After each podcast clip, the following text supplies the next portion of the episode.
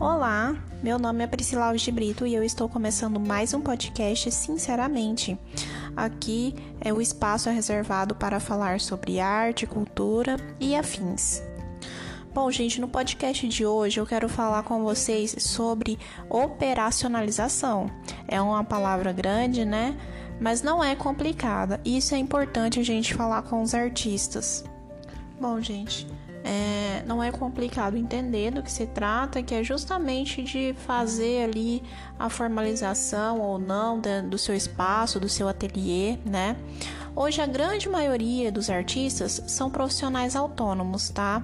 Então aí cerca de 40% dos artistas são profissionais autônomos, né? Nas pesquisas a gente vê que 14,5% é, possui emprego fixo no setor público e apenas 4,2% tem emprego fixo no setor privado, tá?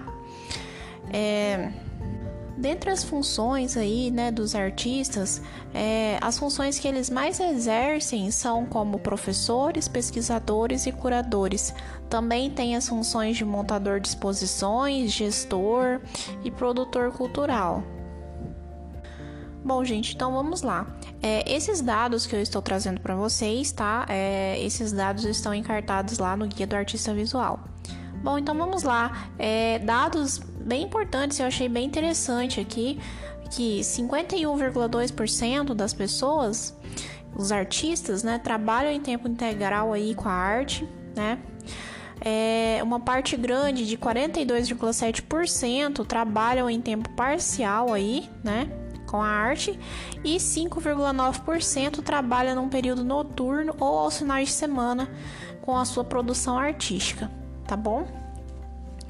É, e então vamos lá. Uma coisa que eu queria falar que é bem interessante, é um assunto bem recorrente, inclusive é um assunto que às vezes a gente conversa, né, com os colegas, com as colegas artistas. É, Trata-se sobre a questão de pessoa jurídica e pessoa física, né? Qual que é a diferença aí? Bom, gente, então é o seguinte: qualquer um, quando nasce, né, já é considerado aí uma pessoa física né? Mesmo que não tenha cadastro de pessoa física, o CPF, documento emitido aí pela Receita Federal, né, para identificar os contribuintes, a pessoa já nasce, ela já é uma pessoa física. Bom, pessoal, sobre a pessoa jurídica, então, a pessoa jurídica, a famosa PJ, por sua vez, né, é o indivíduo ou conjunto de pessoas que é reconhecido pelo Estado como detentor de direitos e deveres. Então aí, a diferença entre a pessoa física e a pessoa jurídica é que, enquanto a primeira né, vai se referir a um indivíduo concreto, um ser humano, a segunda vai representar então um sujeito abstrato, que é as empresas, associações, administrações públicas, entre outros. Uma pessoa jurídica de direito privado, né? Que nesse ponto aí é, eu posso dar exemplo como sendo associações, sociedades, fundações, organizações religiosas, partidos políticos, né, empresas individuais, responsabilidade limitada. Então, tudo isso, todos esses exemplos que eu citei, né, são exemplos de PJs, tá? Então, é, essas pessoas jurídicas vão se propor a finalidades específicas que vão ser definidas no momento do seu registro, tá?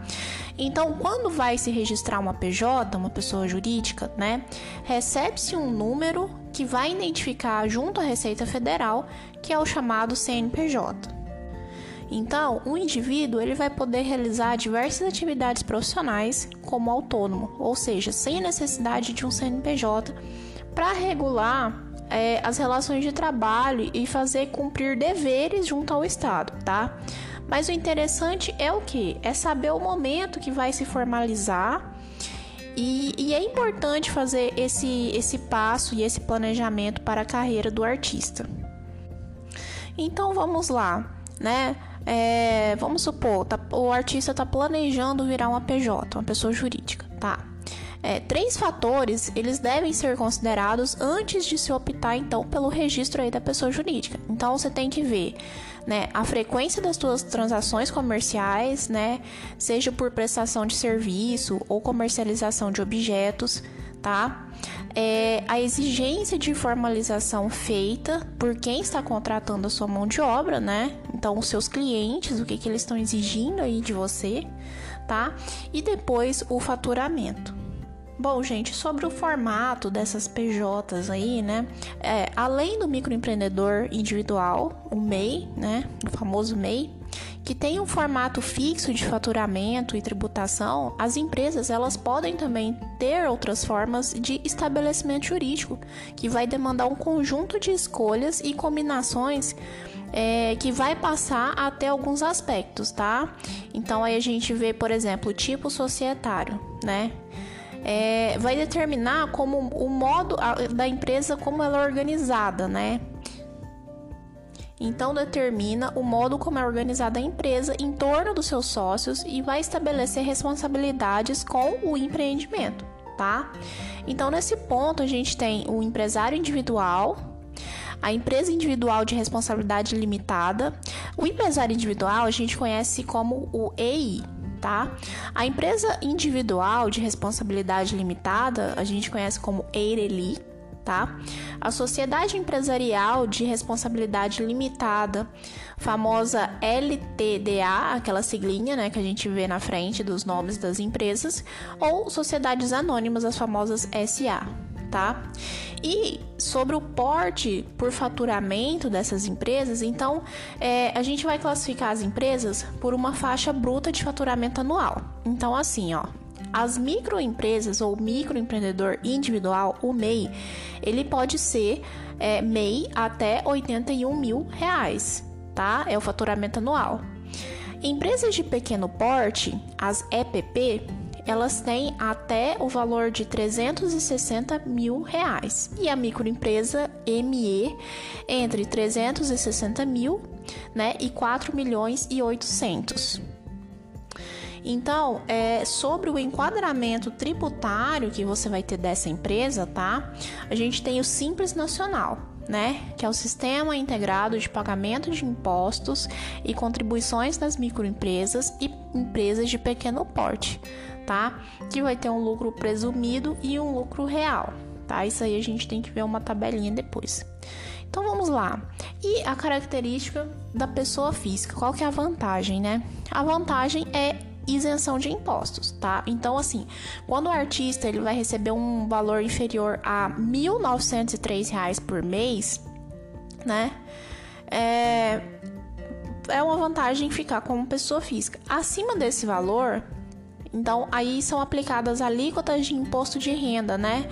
De acordo com a tabela da pessoa física, que pode chegar até a 27,5%. Bom, gente, voltando a dados aqui, que eu acho que é interessante trazer também, tá? Bom, é, nos dados que a gente tem aqui sobre fonte de renda dos artistas, tá? E esses dados são do ano passado é, do guia do artista, então lá traz que 64,9%, tá? Desses artistas entrevistados, eles combinam recursos ganhos com a produção artística, tá? E de outra atividade remunerada. 20% né, dessas pessoas compõem a renda entre ganhos com a produção artística e ajuda recebida de família ou de outras fontes apenas 11,9% vive totalmente dos recursos advindos com a produção artística e 1,7 são totalmente financiados pela família, tá?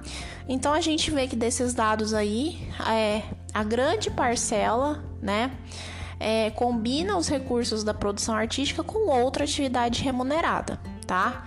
E uma pequena parcela de apenas 11% vive apenas com os recursos da arte. Então, é, é um quadro que a gente vê é muito, muito fácil até, né, entre o meio artístico mesmo. Eu mesmo tenho duas atividades, né? A, a atividade artística não é a minha principal atividade, né? Mas é uma atividade que eu levo em paralelo com a atividade jurídica, pois eu sou advogada e atuo na área também. Bom, gente, eu não quero estender muito, né, esse podcast aqui, não quero que ele fique muito pesado, mas aqui, é, para vir finalizando sobre esse assunto, né, é, o que eu queria falar para vocês é o seguinte, né, é sobre pagamentos e impostos. Então, aí, como pessoa física, o artista ele pode emitir nota fiscal ou trabalhar como autônomo, né, por meio de recibo de pagamento de autônomo, que é o famoso RPA. Então, nota fiscal, né? Para emitir uma nota fiscal, tem que consultar a prefeitura da cidade onde você mora, checa as condições para que isso aconteça, né? É, o recibo de pagamento, o RPA, se você decidir trabalhar como autônomo com as RPAs, né? É, os impostos eles vão ser recolhidos na fonte por quem efetuar o pagamento, ou seja, o tomador de serviço ou seu cliente, tá? Então, o valor do recolhimento do imposto ele vai variar de acordo com é, o total que vai ser pago naquela obra, naquele trabalho. Em geral, a contribuição do Instituto Nacional de Seguro Social, do INSS, né, vai variar aí essa carga de imposto entre 11% a 20%, tá? É, e sendo que em alguns casos é preciso ter até o mínimo de 10 meses seguidos de contribuição para obter esse benefício tá? E o imposto de renda vai variar conforme a tabela progressiva, né? É, se o trabalho do artista for classificado como serviço, pode ter uma incidência de imposto sobre serviço, que é o famoso ISS. E as alíquotas desse ISS, elas vão variar, né? Então, essas alíquotas vão de 2 a 5% do valor total, né? Do seu trabalho. E, e ainda em relação é, com as RPAs, né? É, o pagamento de ISS está condicionado ao cadastro na prefeitura. E o cadastro, né, precisa de documentos necessários para emissão de taxas, isenções, taxa de fiscalização do estabelecimento, vai variar de acordo com o município, tá? Então é isso. Então é isso, é, esse é o trechinho que eu queria trazer, né, sobre é, pessoa física pessoa jurídica. Ainda tem muita coisa para se falar sobre esse tema, né? É, muitas coisas interessantes. Ah, pessoal, antes de finalizar, é, eu não posso deixar de falar o seguinte sobre MEI, né? Que eu acho que é aí o que todo mundo vai procurar em primeiro momento, né? Para poder se formalizar porque as taxas tributárias, as alíquotas são muito menores para o MEI, né? Então, assim, o processo de formalização do MEI, ele é simples, tá? Então, antes de você é, abrir um MEI, criar um MEI, né, você tem que checar também se a sua atividade ela é permitida, tá? Então, é, as regras para se tornar, tornar um MEI é o seguinte: você tem que faturar até 81 mil reais por ano, como eu já disse, ou né, 6.750 por mês. Não pode ter participação em outra empresa como sócio titular e tem que ter no máximo um empregado contratado que vai receber o salário mínimo ou piso da categoria, né? É, daí você pergunta, Priscila, quanto que vai custar para ser MEI? Bom, gente, o pagamento no MEI ele é correspondente a 5% do salário mínimo, né? É, e um real de ICMS, caso seja contribuinte desse imposto, né? Ou cinco reais a título de ISS, caso seja contribuinte desse imposto. Então, por exemplo, é, comércio ou indústria vai ter que pagar R$ 49,90 ou R$ 50,90 né, por mês. Prestação de serviço, R$ 54,90 ou comércio mais serviços, é, seria R$ 55,90. E uma coisa muito importante que eu queria falar para os artistas é o seguinte: se você se torna MEI, né? Você vai ter direito a uma aposentadoria, você vai ter direito a um salário maternidade, a um auxílio doença e outros benefícios, tá?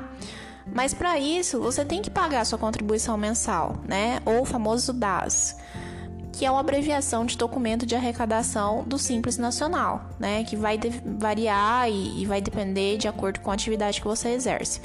Então, o cálculo do DAS ele vai corresponder a 5% do salário mínimo, né? É, a título da contribuição para a Seguridade Social. E, igual eu falei, um, mais um real né, de imposto sobre circulação de mercadoria de serviço e cinco reais de imposto sobre serviço do ISS, desculpa. E aí, e você, como vai pagar, né? Ah, Priscila, como que eu pago isso? Então, para pagar as obrigações mensais do MEI, você tem que acessar o portal do empreendedor, tá? Daí você vai acessar esse portal, vai clicar em emitir guia de pagamento, tá? Além da guia do dado, você vai receber informação também sobre os benefícios, obrigações, canais de contato, dica, dado, tudo sobre é, sobre o MEI, né? E dados de apoio do Sebrae tá? Até uma dica aí para quem quiser, se quiser procurar o, o Sebrae, né, para tirar todas as dúvidas, eles vão lhe atender, né? Vai dar todas as consultorias, tá? Inclusive, é, um telefone aí para quem quiser fazer essa consultoria, tem um 0800 que é o 0800 570 0800, tá? É, para quem quiser tirar dúvidas aí, tá? E outra coisa também, Ó, gente, essas guias de documentação, esses DAS, né, eles vão vencer todo dia 20, tá? E aí, para você pagar, tem que imprimir diretamente lá no site do Portal do Empreendedor. Vou falar aqui o endereço desse Portal do Empreendedor, que é www.portaldoempreendedor.gov.br. Ah, gente, lembrando o seguinte, né? Que quando você vai realizar a formalização, né? O MEI ele vai receber automaticamente um alvará provisório de funcionamento. Esse alvará, ele tem uma validade aí de 180 dias, seis meses, tá? E vai ser gerado em conjunto com um certificado de condição de microempreendedor individual, o CCMEI, tá? É, por, mas, no entanto, gente, a pessoa que vai desejar registrar como MEI, ela precisa ter alguns cuidados antes de efetuar essa formalização e esse registro, tá? Porque ao concluir a formalização, a pessoa ela vai declarar é, e vai firmar um termo de ciência e responsabilidade que conhece e atende às normas exigidas pelo Estado e pelo município, tá? Para concessão de alvará de funcionamento, licença, corpo de bombeiro, militar, vigilância sanitária e tal tá? Caso não seja fiel ao cumprimento das normas que declarou, esse microempreendedor está sujeito também à multa, né? E, e a cancelamento do seu, do seu registro, né? Então é, é, é interessante fazer um planejamento, ver os seus custos, né? Ver os seus rendimentos, ver o que o seu cliente está solicitando para você, o que o seu, seu cliente está pedindo para você, né? É, o tipo de cliente que chega até o seu ateliê, né? Então tudo isso tem que ser levado em consideração. Só que eu friso e lembro sempre, né, que, por exemplo, o artista que tá pagando o MEI, um artista que é uma PJ, né, ele tem diversos é, direitos garantidos, né? Igual eu falei, aposentadoria, um salário maternidade, né, afastamento remunerado por doença. É, também tem aí a isenção de, de, tributos federais, que é importante dizer isso, né? Como imposto de renda, PIS, COFINS, IPI. É, tem bastante linha de crédito também, porque você vai ter um CNPJ, né? É, um CNPJ para conta em banco, e isso traz acaba trazendo naturalmente linhas de crédito, né? E sem contar que você tem também uma possibilidade de passar a vender para órgãos públicos, né? Mas é importante aí, como deveres, né? Sempre lembrar que você tem que cumprir, que é o que? Preencher mensalmente esse relatório mensal das despesas brutas, efetuar o pagamento mensal da DAS, né? Efetuar uma declaração de rendimento anual, anual que é o DASN, tá? Até o dia 31 de maio de cada ano e emitir as notas fiscais quando necessário. Bom, espero que vocês tenham gostado é, das dicas que eu dei aí. Quando puder, eu vou trazendo mais dicas sobre a questão de formalização, tá? São áreas que envolvem é, a parte do direito, então eu consigo dar um suporte aqui maior e trazer essas diquinhas especiais para vocês, tá? Então, muito obrigada, espero que tenham gostado. Tchau, tchau.